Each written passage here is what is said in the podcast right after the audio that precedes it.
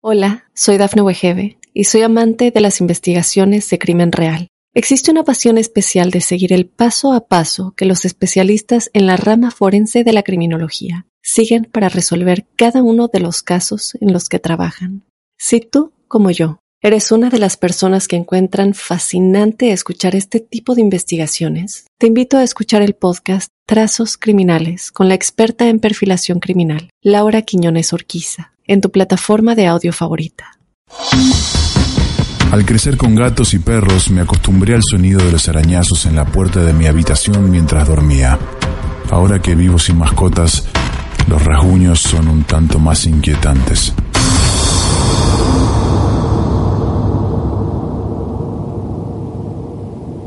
Otro martes de misterio.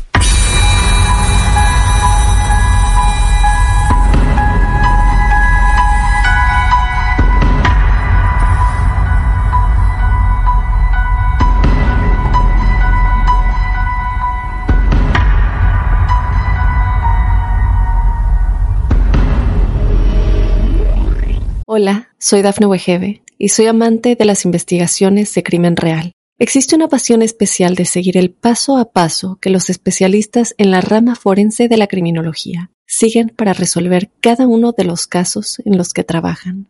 Si tú, como yo, eres una de las personas que encuentran fascinante escuchar este tipo de investigaciones, te invito a escuchar el podcast Trazos Criminales con la experta en perfilación criminal, Laura Quiñones Orquiza en tu plataforma de audio favorita. Cada vez que escuchamos estos acordes, estos sonidos, celebramos esta unión de gente que cree, que le gusta sorprenderse, que quizá no cree del todo, pero como que sí, como que no, pero la sorpresa intacta, la asistencia a cada encuentro con una historia real también. Marte de Misterio se alimenta de eso, de historias reales, contadas por sus protagonistas o testigos directos.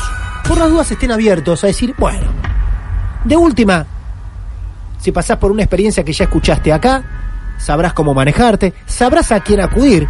Tenemos la Liga de la Justicia de Brujas en este programa, desde Lucía, Oda, Nati. Tenemos también amigos exorcistas. Y ya ya si tenés un amigo exorcista, sos el jefe del barrio. No te puede pasar nada. Nada te puede pasar en el mundo.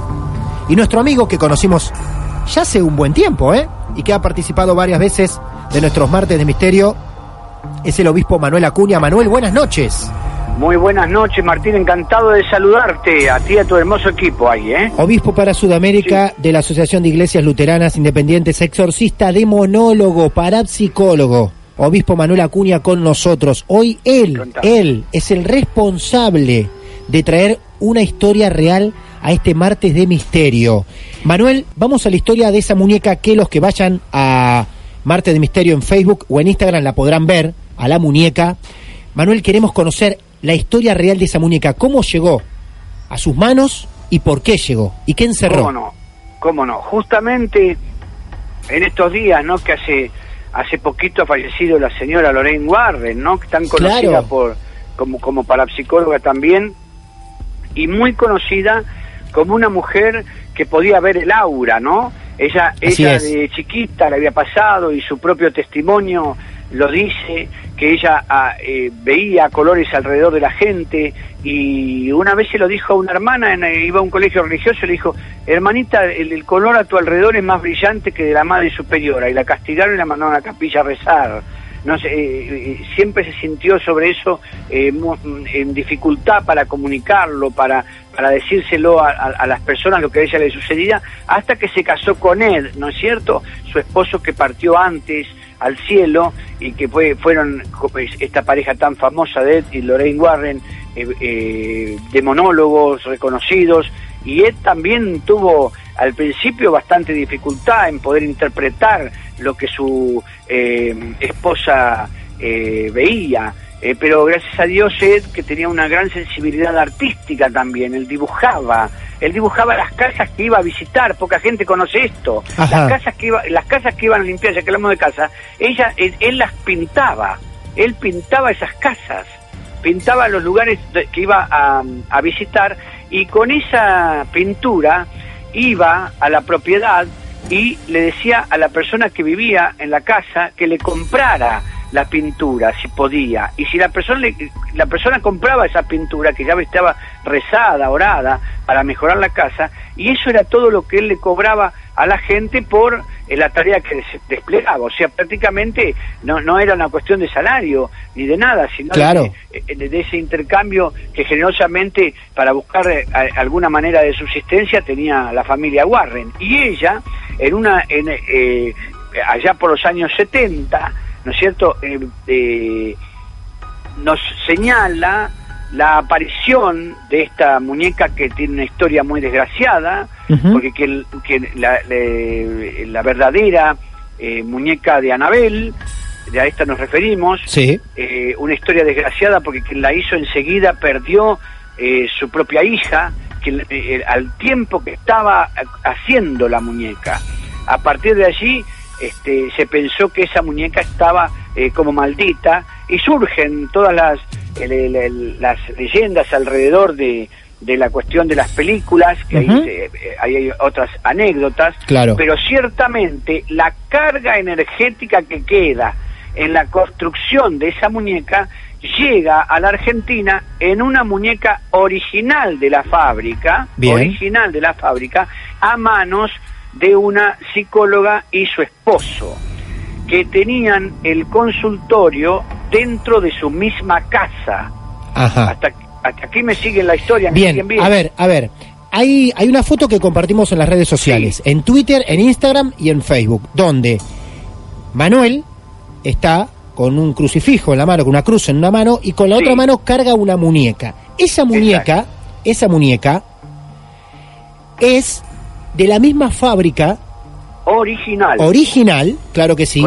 Con, el certificado original y todo de la misma fábrica, de la misma construcción de la muñeca de Anabel. Eh, de Anabel, que también yo envié una foto de la señora Warren con la muñeca en la mano, ¿verdad? Es así, es así, porque lo que ustedes ven en la película Anabel no es la misma muñeca, no se parece en nada en lo que es la muñeca original. ¿Se entiende? Exacto, exacto, porque la muñeca, esto es lo curioso y, lo, si queremos, entre comillas, lo tramposo de la muñeca. La muñeca parece dulce. Sí. Y en, cambio en la película, por supuesto que para horrenda. este, es horrenda, ¿no? Es, es, horrenda, parece, parece dulce eh, a, la, a, la, vista de todos y sin embargo, bueno, lo horrendo va por dentro, ¿no es cierto? Y Lorraine tiene esa, esa muñeca que ahora permanece en ese, en ese museo que en verdad es, una, eh, es, un sótano donde se guardan los elementos que ella había rescatado junto con Ed y la muñeca dentro, ¿verdad?, de una vitrina, aunque ella dice que a pesar de estar desactivada, eh, tiene, eh, según lo comentó antes de fallecer, tiene todavía cierto poder, cierta autoridad maligna, ¿verdad? Y, pide por favor que nadie la quite de ese lugar, incluso con cartel que dice, no sacar esta muñeca de acá. Es más, Lorraine Warren dice haber encontrado la muñeca en otra posición dentro mismo de la, eh, de la vitrina donde está guardada.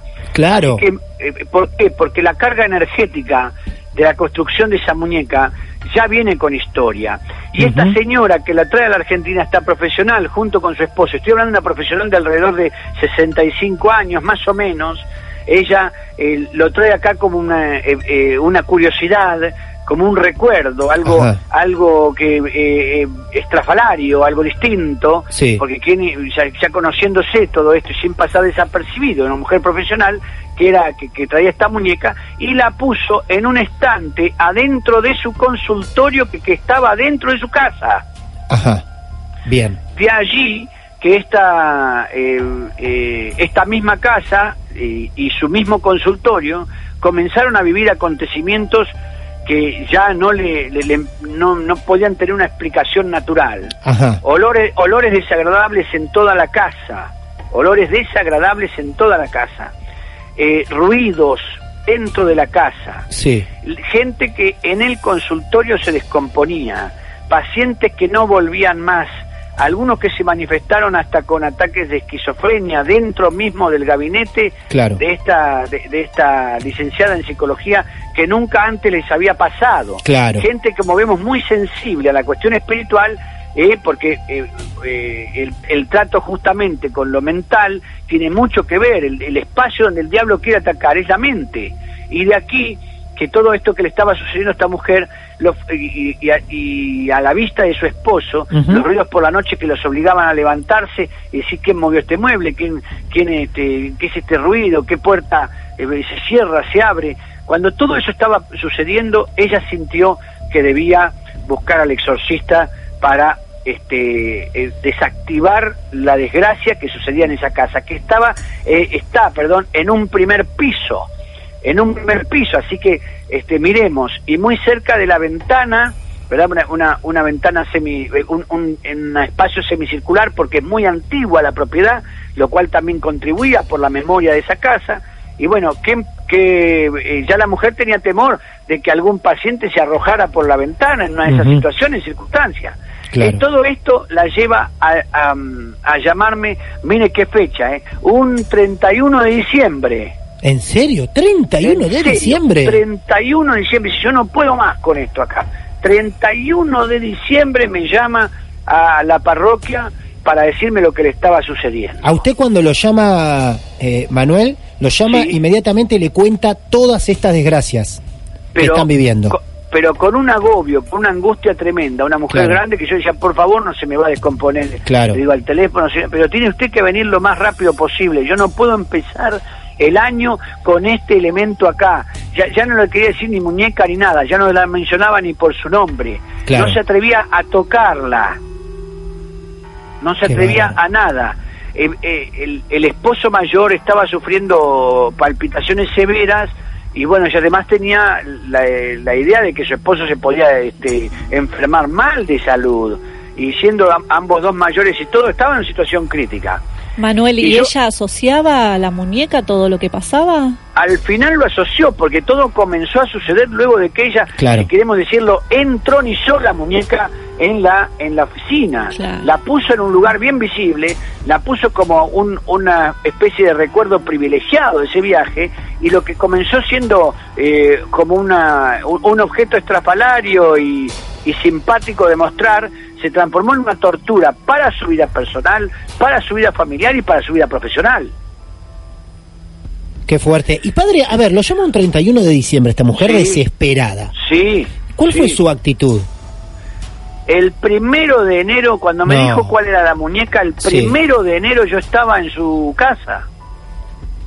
Primero de enero al otro día se fue para la casa. No había, no había tráfico, no había nada. claro. Nada, nada, no había nadie. todavía algunos este, estaban festejando. Yo fui temprano a la casa, sí.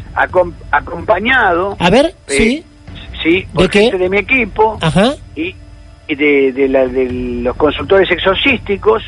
Y para hacer oración, convencerlo fue muy difícil porque en primero de enero, ¿no es cierto? Dice, padre, no podés tomar otro día. Claro, esta tarea es así. Primero de enero primero de enero, estuvimos en la casa esta mujer para hacer toda la liberación de la casa.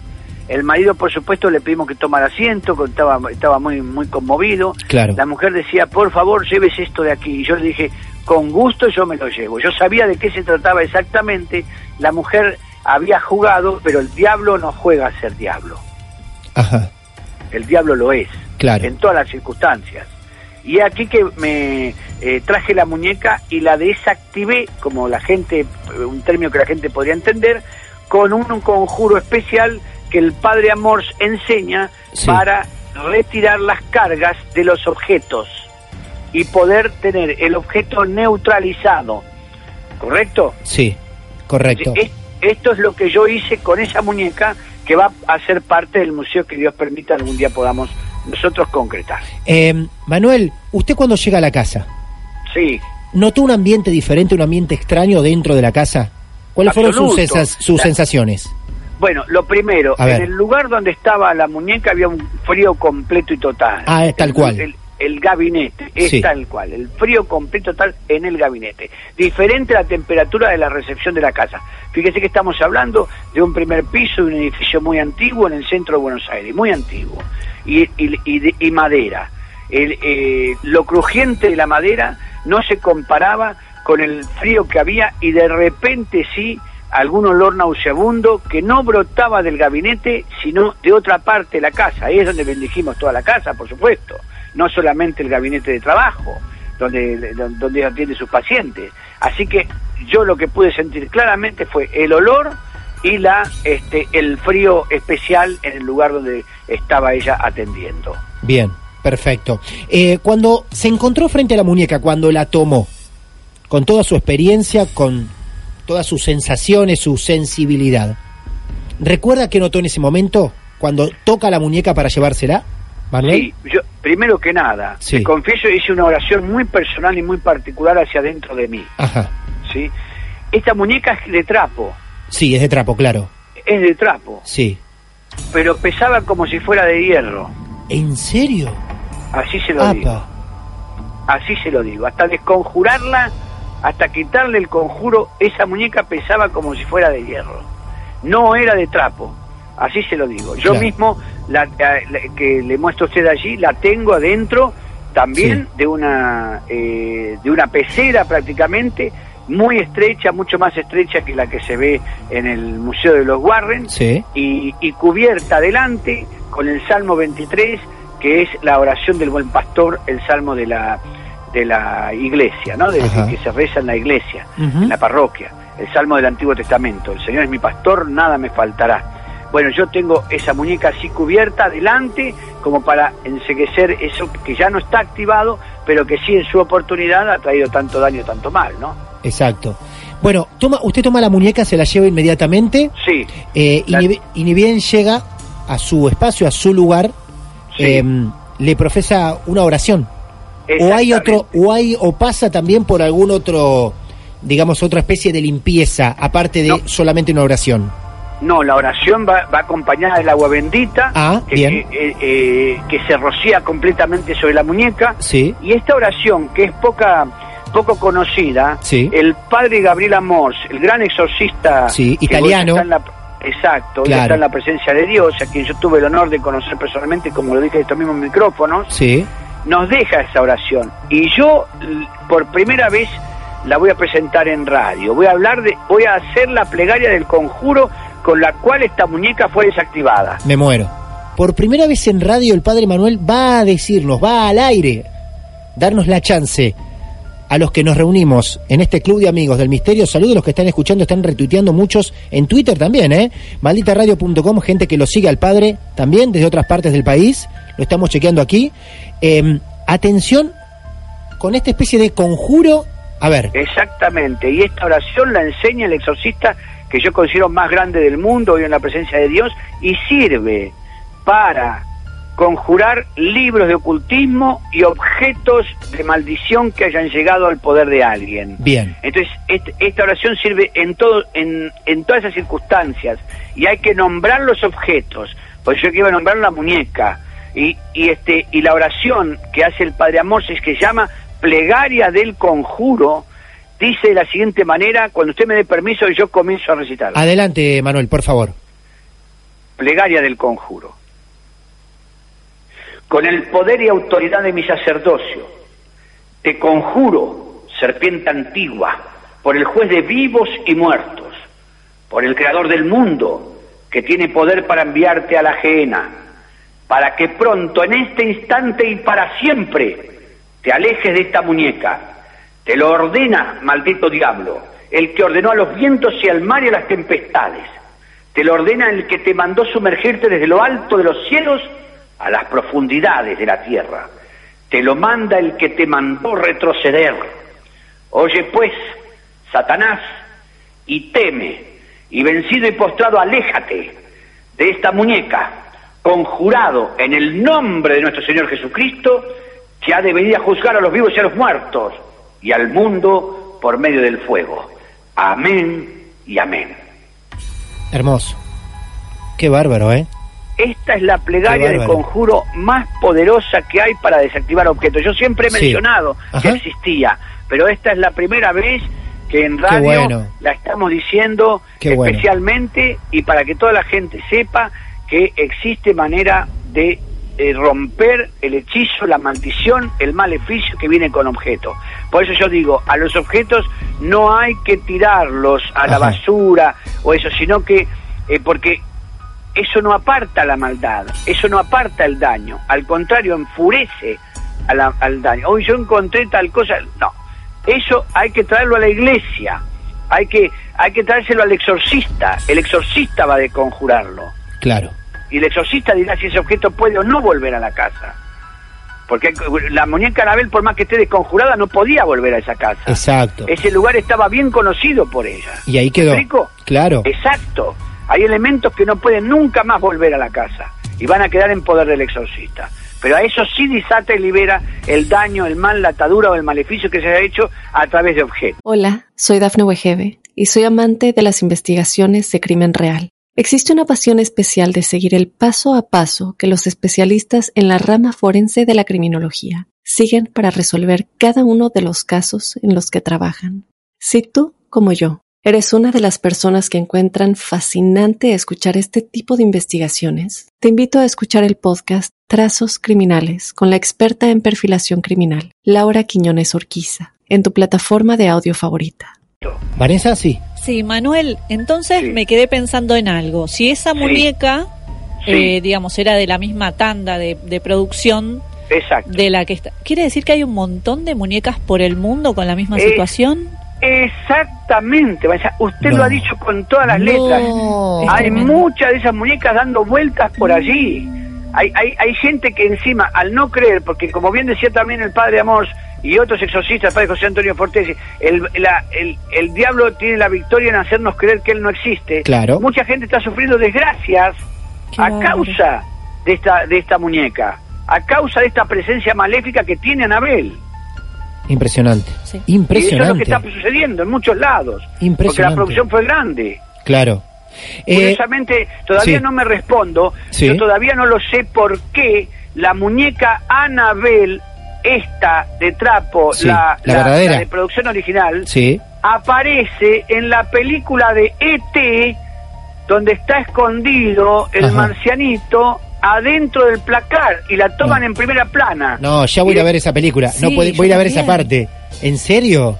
Está ahí la misma muñeca que tengo yo, la misma muñeca de la producción que en, en su, tuvo las tiene la señora Warden, ¿no es cierto? En paz descanse, la misma muñeca está en el placar cuando la niña abre Está escondido adentro. ET está la muñeca Anabel adentro de ese placar entre las cosas de la niña. ¿Por qué? No hay ingenuidad en estas cosas. No hay ingenuidad. Algún objetivo hay. Porque todos sabemos, lo, eh, existe lo bueno, existe el mal. Dios siempre va a vencer. Pero sabemos bien claro que hay pactos y señales que muchas veces se dan en relación a, la, a lo negativo, a lo malo. Aquí le pregunto, el matrimonio, sí, los profesionales, sí, cuando usted se lleva la muñeca, sí, ¿tiene contacto con usted diciéndole se tranquilizó todo? Durante mucho tiempo, casi, ah. casi durante todo ese mismo año. Ah, bien. Para saber, eh, para monitorear cómo seguía la situación en la casa y cómo estaba la pareja y por lo último que supe que estaban proyectando un, viaje al exterior nuevamente. Bien. Gracias a Dios, gente acomodada que podía hacerlo, pero este, eh, durante mucho tiempo me visitaron aquí en la parroquia para seguir viendo a ver siquiera lo que pasaba, qué sueños se tenían, qué sucedía y ese, ese eh, digamos, ese seguimiento este, yo lo consideré imprescindible ante la gravedad de la presencia de esta muñeca en particular. Bien, bien. Quiero que sepan todos los que están escuchando que a Manuel Acuña lo pueden seguir en las redes sociales. Es muy activo de redes sociales, dejando mensajes, compartiendo historias, consejos y demás. Así que, Manuel, por favor, forma de comunicarse o de seguirlo cada día. No, por el Twitter, arroba obispo-manuel. Ese es el Twitter. Obispo Manuel 6262 en el Instagram. Y claro está, eh, Manuel Adolfo Acuña, obispo exorcista en el Facebook. Así me pueden seguir Bien. Este, todos los amigos. Y el, un número de, de teléfono les voy a dar. Sí, claro. Eh, para, si usted me da permiso. Por favor. En la parroquia de 1519, que está la Secretaría Parroquial, es el 4 750 32 69. Muchísimas gracias por su tiempo, es muy valioso para nosotros. Que Dios me los bendiga, los guarde, los proteja, los llene de luz, en el nombre del Padre, del Hijo y del Espíritu Santo. Amén y amén. Bendiciones. Esto es...